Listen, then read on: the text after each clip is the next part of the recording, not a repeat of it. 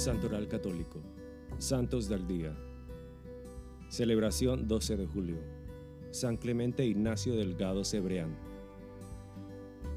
San Clemente nació en Villafeliz, Zaragoza, España, el día 23 de noviembre de 1761.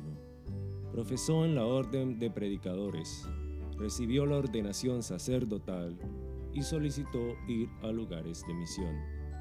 En 1785 fue enviado a Filipinas y cinco años más tarde a las misiones de Tonkin, Vietnam, donde destacó por su intensa actividad misionera.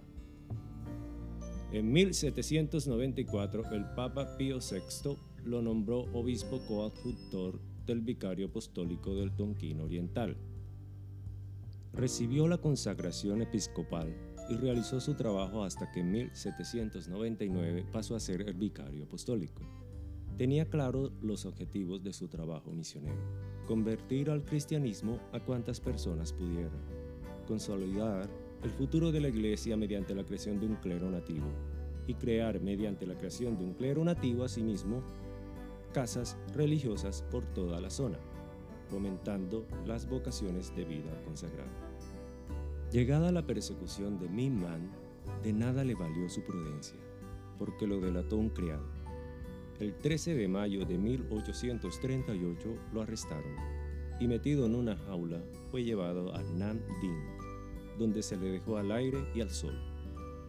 Fue condenado a muerte el 14 de junio, pero a causa de la fiebre y la disentería falleció en la jaula el 12 de julio de aquel año 1838.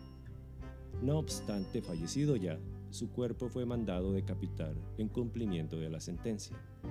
Fue canonizado por el Papa Juan Pablo II el 19 de junio de 1988.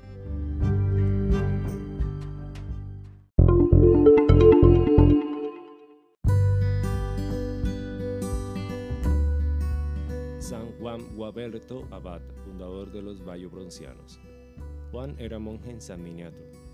Tras acusar al abad de simonía, abandonó el monasterio y en 1038, junto con otros que también habían salido, fundó uno en Vallabronza.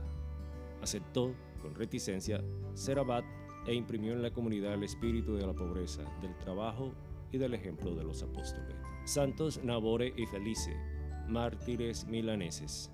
De origen norteafricano, Nabor y Feliz llegaron a Milán en el siglo IV para servir como soldados en el ejército de Maximiano. Convertidos al cristianismo, fueron depurados de las filas militares y martirizados en Lodi en 1799.